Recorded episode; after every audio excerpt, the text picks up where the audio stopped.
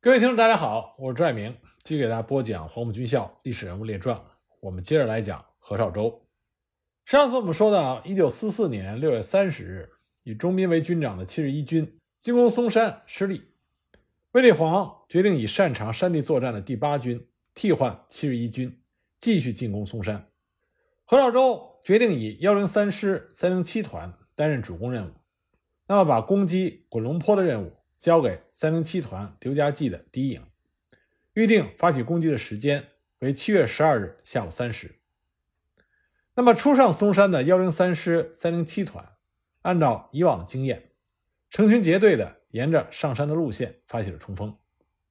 那么日军的机枪一响，全团的官兵拥挤在山间的洼地，无法展开，无处躲藏，而日军的榴弹炮和迫击炮对准他们猛烈的轰击。三零七团对滚龙坡的第一次攻击失利，损失了军官十名，士兵一百九十九名。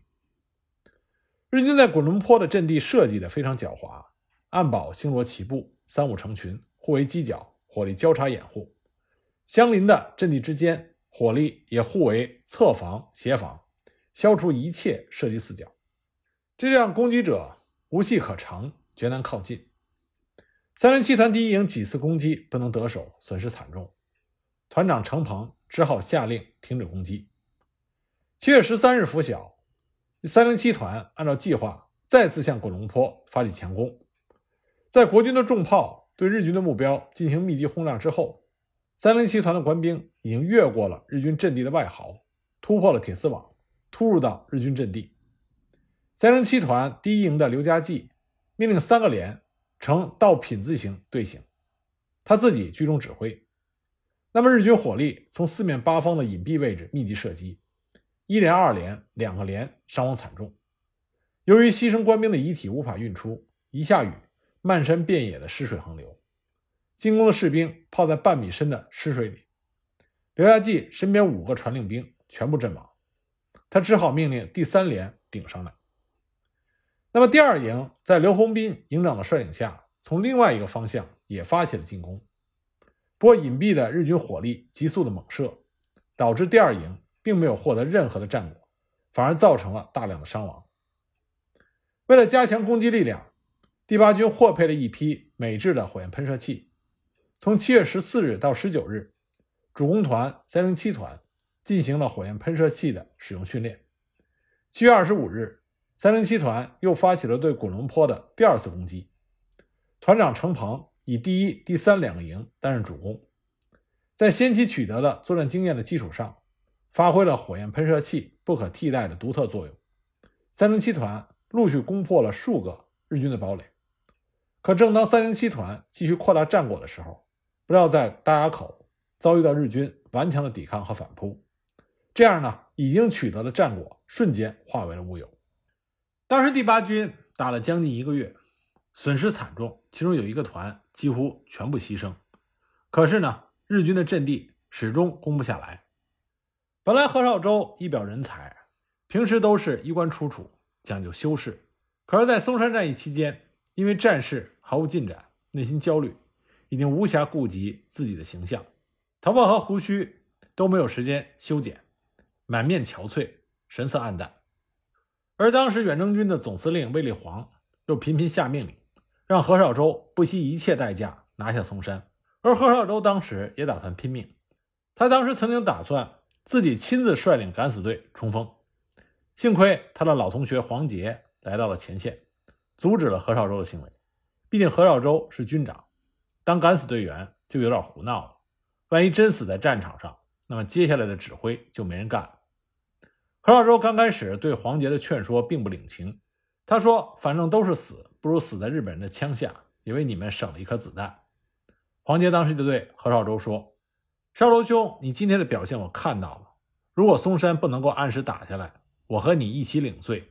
但这个敢死队长，你还是让别人干吧。”那么何绍周也感觉到了黄杰的诚意，所以呢，没有坚持再当敢死队长。那么另外一件事情呢，就是在松山之战的时候。何绍周为了攻下日军的阵地，甚至在国军士兵冲上去和日军士兵进行战地肉搏的时候，命令国军的炮兵开炮，以保证对日军士兵的有效杀伤。由此可见，当时的战事惨烈。那么，在付出了重大的伤亡代价、攻击屡屡失利的情况下，幺零三师师长熊寿春、副师长郭会仓就找到何绍周，他们研究决定，采取进攻作战最老旧也是最笨的方法，就是实行坑道作业。当时，除了国军的工兵之外，美军的工兵也在松山战役中与国军并肩作战。那么，他们通过挖通从攻击发起点到日军阵地前的地道，最大限度地迫近日军之后，快速发起攻击，使死守在坚固工事里的日军猝不及防，来不及反应就被歼灭。这样，国军呢就可以迅速地夺取阵地。八月六日凌晨三时，第八军司令部下达了怒战自第二十八号攻克松山的作战命令。八时，幺零三师师长熊寿春。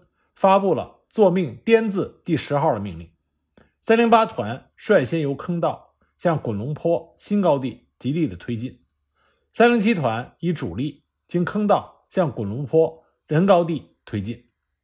十时许，三零七团攻击部队就迫近了日军的阵地，以迅雷不及掩耳之势向日军密集的投掷手榴弹，避敌甚多。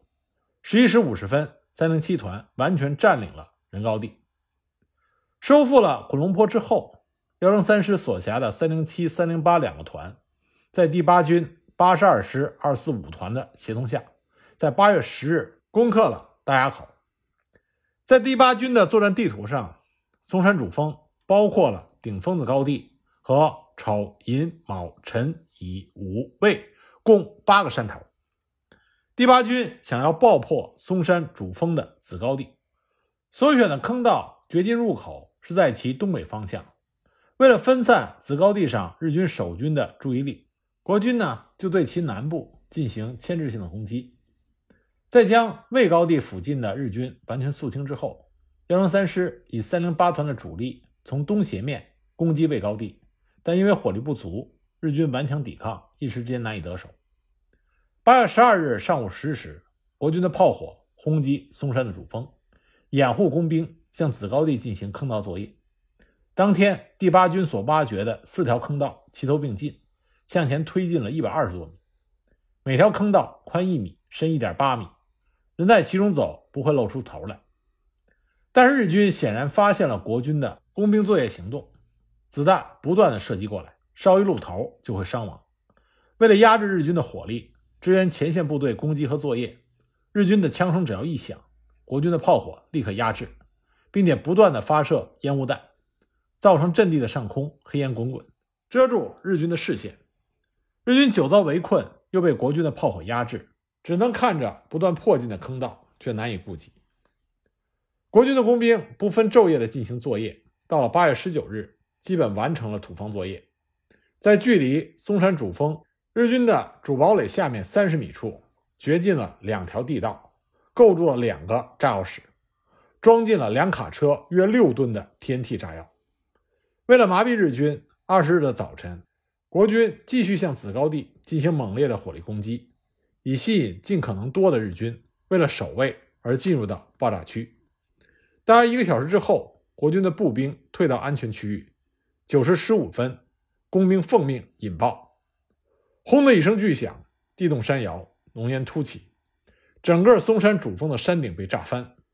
炸出了两个直径是三十到四十米、深约十五米的大坑，松山山顶的子高地不复存在。十五分钟之后，国军兵不血刃地占领了松山主峰的子高地，但是死伤的日军只有九具尸体，另外五名日军被震晕而被俘。松山主峰的子高地虽然被攻占，但是第八军仍然没有能够在规定时限八月二十六日攻占整个的松山。当时卫立煌大为恼火，不过幺零三师已经是伤亡惨重，只剩下奉命警戒守卫云南一机场的三零九团尚未完整，所以卫立煌就命令三零九团归建幺零三师。到了八月二十八日，第八军围攻松山已经经历了五十多天，这个时候已经是精疲力竭、强弩之末了。三零九团的团长陈永思率领三零九团归建。这让幺零三师的师长熊寿春颇为高兴。但是此时第八军参与松山作战的荣一师、八十二师和幺零三师这三个师，就只剩下幺零三师、三零九团这点生力军了。所以何绍周就命令三零九团作为攻击的主力，由熊寿春亲自指挥，充分利用已经攻占的松山主峰子高地，展开对松山日军残部的攻击，以迅速瓦解整个松山防线的日军，从而结束松山战役。当天晚上十时许，三零九团第二营在营长滕兴成的率领下，率部攻击三幺二零高地。在攻占松山子高地胜利的鼓舞下，国军当时士气很旺。但是在秘密攻击到距离日军阵地约两百米的地方，被日军发现。转瞬之间，日军的照明弹腾空而起，弹雨扑面而来。第二营在攻击到距离日军五十米的地方发起冲锋。日军力战不支，向后溃退。第二营乘胜追击，直至目标消失。打扫战场的时候，第二营营长滕兴成清点人数，全营伤亡近半。日军虽然失去了松山的主峰，但是由于残部占据各个山头，自成体系，再加上有日本空军空投给养和空中支援，仍然是负隅顽抗。到了九月三日，三零九团的第一营营长张炳奇。和第二营营长滕兴成先后负伤，团长陈永思继续指挥部队向着日军顽强攻击。但是因为松山战役迟迟无法结束，卫立煌恼火至极，他就下令以作战不利要枪毙三零九团的团长陈永思，并且严令何绍周勿以身试法。根据国军二十集团军五十三军幺三零师师长王礼环的回忆，当时第八军。因为攻击没有太大的进展，伤亡甚大。卫立煌亲自到松山前线视察，他对何绍周说：“敌人已经是山穷水尽、精疲力竭，要选用适当的战术出骑兵攻之，嵩山很快就能攻下来。”在之后呢，卫立煌又打电话给何绍周，要求何绍周两周之内彻底结束松山战役。何绍周当时在电话里就表示攻击不下来，并且说：“长官先把我枪毙了。”另找旁人来松山吧。卫立煌在电话里就对何绍周说：“不用急躁，不服从命令当然是要枪毙的。”幸亏经过参谋长萧一素多方的小以大义劝说何绍周，告诉何绍周在战场上仗着自己家里有势力是要吃亏的。这样呢，何绍周才不得不按命令实行，最终把松山攻了下来。不过王礼环的这个回忆明显有。偏颇于卫立煌之处。实际上，卫立煌的这次震怒是发生在三零九团在丢失了三号高地阵地之后。卫立煌听了第八军副军长李弥的报告，非常的愤怒，立刻打电话要求何绍周马上枪毙三零九团的团长陈永思。在这种情况下，何绍周顶撞了卫立煌。那么，三零九团的团长陈永思是否该被枪毙呢？实际上。是李弥向卫立煌做了颇有偏颇的报告，卫立煌有失察之处，而何绍周抗上的言辞不乏他爱惜部下的上官之德。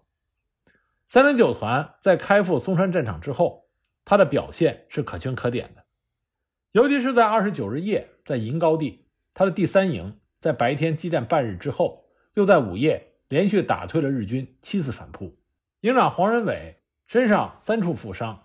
仍然喋血督战，全营伤亡了两百多人，并且刀伤甚多。这说明跟日军进行了残酷的白刃战。史学家方国瑜曾经评价说：“其牺牲壮烈，堪与荣三团之子高地争夺战相媲美。”九月二日呢，我们前面提到了三零九团的第二营营长滕兴成，第一营营长张炳奇也先后负伤，全团是三个营长全部负伤。这说明这个团的官兵。已经尽力在战斗。至于三号高地的难打，后来证明确实是事出有因。这个日军所谓的西山松山联合阵地，是他的野战炮兵阵地、炮兵观察所所在地。丢失了松山主峰之后，这里就成为了日军的核心支撑点。事实上，这个阵地的日军是直到九月七日的拂晓，才被荣三团、二四五团和三零九团三个团的剩余兵力联合肃清的。据说呢，当时卫立煌震怒之余，还让人给何绍周带来了一纸手谕，上面卫立煌亲笔写着：“绍周切勿以熟相欺，以身试法。”其背后的潜台词不言而喻，就是不要拿你的那个靠山，你的叔叔何应钦来要挟我。不过何绍周依然扛住了卫立煌的压力，他和熊寿春都了解陈永思正在率部苦战，这个时候枪毙陈永思不仅不公平，而且还会令一线的官兵心寒，挫伤进攻部队的士气。所以呢，他就命令师部参谋王光伟代理三零九团的团长，把该团的所剩人员。编成了九个突击队，指定由副营长和连长担任突击队长，并且组编了三个爆破小组，在攻击的时候为突击队开辟通道。而临时撤职的团长陈永思和副团长周志成也都编入了突击队。九月六日，陈永思和王光伟一同手持着冲锋枪并肩作战，率领着敢死队对日军占领的松山最后一个主要高地再次发起了攻击。九月七日，国军宣告完全攻占了松山。这个时候，幺零三师已经力竭，有的连已经被打光了，有的营仅剩下二三十人。整个松山之战，因为日军顽强抵抗，地形又是易守难攻，日军的子母堡防御工事互为犄角，阵地之间在火力上相互掩护，就造成了国军攻击难度是空前的加大。最后统计，松山之战。一共歼灭日军一千二百五十人，而国军的伤亡近八千人，其中阵亡超过了四千人，营连级军官阵亡率高达百分之六十。一九四五年初，何绍周由于攻打松山有功，而升任为第五集团军副总司令。第五集团军的总司令呢是杜聿明。一九四五年九月，杜聿明等人遵照蒋介石的旨意，调动部队包围和炮击了云南省政府的驻地五华山。强迫云南省主席龙云下台，以卢汉取代，史称云南事变。龙云后来就把一肚子的气向杜聿明发泄，指责杜聿明目无军纪国法，应该严惩。蒋介石为了掩人耳目，就撤了杜聿明在云南的职务，调往东北。为了解决云南警备总司令出缺的问题，蒋介石在重庆亲自主持了一次会议。参加会议的人有何应钦。卢汉、李延年、何绍周等人，卢汉在会上隶属了杜聿明的种种错误之后，就提议让何绍周出任云南警备总司令一职。蒋介石表示同意。那么何应钦就以长辈的口气表示说：“绍周年轻，经验不足，要听卢主席的指挥。”何绍周到职之后，就安排人事，把警备总司令部的机关人员增加到五六百人之多。他下设了参谋、外事、副官、政工、交通、稽查、情报、新闻和检证所等九个处所，每个处下面还设了三科到四科不等，处长呢都是少将军衔。另外呢，警备司令指挥宪兵十三团团长彭景仁，还有云南警察局局长呢也是少将王威。在这九个处所之中。政工、新闻和稽查三个处最大。稽查处长叫做阮庚生。稽查处主要是收集军政商业情报和进行特工活动。他们在昆明、宛厅、玉溪、昭通、下关、宝山、河口、文山等重要的城镇和海关都设有稽查组，缉拿走私人员。但实际上，所有的稽查人员大部分都是利用职权。以公开或者秘密的手段敲诈勒索、贪污受贿，而非法收入最多的就是何绍周。除了全省有各地的稽查所向他纳贡之外，他自己或令他人每个月都要带一辆大车和一辆小车到宛厅走一趟，搞走私活动。那么每次回到昆明的时候，都带回来大量的黄金、烟土和现钞。凡是烟土都打成包，上面盖上云南总司令部的大印，说是要送缴到重庆或者南京。实际上上缴的是少数，多数都送到全国各地去卖。何绍周理所当然的得了大头。何绍周到了昆明三年之后，就大兴土木，修建了一幢异常豪华的私人别墅。由此可见，他敛财的数量之巨。那么何绍周在就任云南警备司令时期，他最突出的一件事情就是镇压人民的民主活动，制造了当时震惊全国的七幺五事件。抗战胜利之后，昆明的学生爱国运动极为高涨，经常举行大规模的示威游行，对国民党政府种种的措施提出抗议。那么当时国府对于学生的这种行为越来越头疼，也失去了耐心，准备进行强力制止。可是效果适得其反，学生的示威游行反而越来越激烈。根据当时军统云南站站长沈醉的回忆。当他刚刚调任云南站长不久，作为云南警备总司令的何绍周就找到了沈醉。他告诉沈醉当时云南很多的情况，并且告诉沈醉，他认为最棘手的就是没有办法对付学生，因为轻不得，重不得。轻了呢，学生不怕；重了，又怕引起各方面的反感。他当时最不满意的就是云南的行政当局不能和他很好的配合一致，设法对付学生。何绍周埋怨省政府的教育厅不尽职，又埋怨省主席卢汉拉后腿，让他不能为所欲为。因此，云南的学潮镇压不下去。他希望能和军统云南站配合，加强这方面的工作，从内部去进行破坏活动，设法能够掌握学联的组织，侦查出学联组织中和中国共产党有关系的人来。何绍周认为，每一次的学潮。都是由于有中共的地下工作人员在指使，否则不可能那么有组织、有计划的大规模的动员起来。如果纯粹是一些学生闹事儿，他不会对付不了。因此呢，他认为军统云南站的主要活动应该是搞清这些关系，采用治本的方法，釜底抽薪。只要逮捕了少数和中国共产党有关的领导人，并且进一步的破获云南的中共地下组织。那么就可以彻底的解决问题。那么沈醉也同意何绍周的这种看法，所以他就着手加强了军统云南站的学运工作。在这个期间呢，云南站只有学运的指导员杨文志和昆明组在云大政治系的职业特务学生张发顺两个人从事这方面的活动。杨文志一向是只从几个学校的教职员方面去了解一般情况，那么沈醉就指示他一定要通过教职员的关系。在几个经常闹事的学校中，直接去发展一批学生，并且利用学校中担任事务方面工作的职员和工人去注意学生的行动，然后趁着学生上课的时候，暗中搜查学生的寝室，以便多方面可以找到线索。张发顺当时在云大读书，只能靠个人去活动，那么沈醉就指示他多利用同乡和要好的同学，组织一些读书会的小组织。吸收可靠的同学正式参加特务组织，由云南站给予津贴，而且沈醉特意叮嘱他，不要去注意那些闹得最凶、喊得最起劲儿的猛张飞，而是要特别注意那些平时里不大作声，但是专门在背后指使的那些诸葛亮。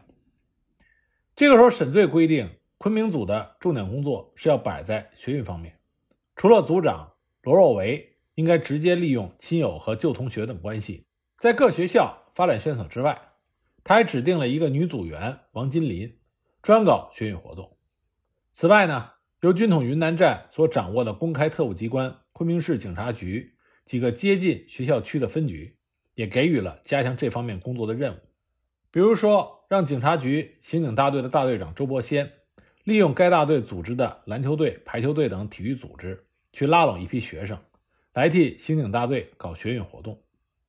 经过这些新的布置，云南站的学运情报在数量和质量上虽然有所提高，但是呢，对于学潮的控制和侦破中共地下工作人员的线索始终没有头绪。到了六月间，昆明学生又集合了三万多人，举行了一次反美扶日的大游行。游行完毕之后，学生们还齐集在昆明美国领事馆前面的草坪上进行示威，高呼口号。并向美国领事馆提交了抗议书。当时，美国领事馆的人员紧闭铁门，不敢出面答话。学生们就把中英文的标语贴在了领事馆大门的外面。何绍周虽然派出了大批的军警，但是无法把学生驱散。那么当天晚上，何绍周就把沈醉他们找到他们家去开会。到会的人还有昆明警察局长王威、宪兵十三团团长彭进仁、警备总部稽查处长阮更生、情报处长刘建义、政工处长刘善树等人。那么何绍周听取了几个人关于当天学生游行情况的报告之后，就非常生气地说：“真丢脸！我们这么多的人都不能制止这次游行，你们知不知道学生向美国领事馆提抗议，美国人却在向我提抗议，这等于打了我一记耳光，一样难受。”会后呢，其他几个人都走了，何绍周就把沈醉留下来和他商量了一下，他们研究了如何把这个问题提到云南省。特种汇报上去讨论，迫使云南的国民党省党部和省政府和他们警备司令部还有军统步调一致的准备武装镇压昆明的学潮，免得到时候有人拉后腿或者说风凉话。因为这批学生的家长们大都与当时云南的党政军当局有来往，怕有人碍于情面反对用武力镇压。何老周觉得，如果不给学生一点颜色看的话，就不能平安无事的过下去，而沈醉当时也感觉到，采用武力镇压和从内部去破坏同时并举，对于消除昆明的学潮可以起到很好的效果，所以也赞成采取一致的行动来一次大的镇压。那么云南省的特种汇报对于主持召集的省主席卢汉一向是不大感兴趣，所以过去起的作用不很大，每月或者一个月总还是要召开一次。那么七月初，沈醉就接到了卢汉用化名通知的开会信息之后，就先和何绍周进行了商谈，决定在这次会上提出用武力镇压学潮的问题。那么，请何绍周首先主动提出来谈。何绍周也认为这正是时候，所以他就同意了沈醉的建议。那么这次到会的人有卢汉和省政府的秘书长朱景轩、民政厅长杨文清、教育厅长王正等人，当然也包括了何绍周。沈醉以及中统局云南的负责人张东藩，一共是十多个人。开会的时候，除了照例传达了国民党中央特种汇报的指示文件之外，就对当前云南方面的问题提出了报告和进行讨论。恰好那次中央特种汇报的文件中就提到了应该防止各地学潮的一些相关问题，何绍周就把最近学生反北大游行以及在美国领事馆门前示威情况做了一份报告。然后就说，为了防止今后再有类似的事件发生，应当对云南大学、师范学院、南京中学等学校进行一次搜捕。他再三强调，这次学潮不单纯是学生闹事的问题，肯定背后有共产党在操纵指使。如果不及时制止的话，将来随时可能发展成为学生在城市的暴动行为。何绍周如此的危言耸听，那么参加开会的人。都表示同意来一次有计划的搜捕，对正在蓬勃发展的学潮给予有力的打击。特别是教育厅长王正，更是感到除此之外没有别的好办法。因为何绍周在他的发言中对教育厅进行了指责，认为主持教育的部门太不负责，越来越放纵学生。那么最后何绍周就自告奋勇，表示愿意由他来负责主持这个工作，请省政府、保安司令部。以及中统局、军统局，那会儿叫保密局了，已经让这些单位进行协助。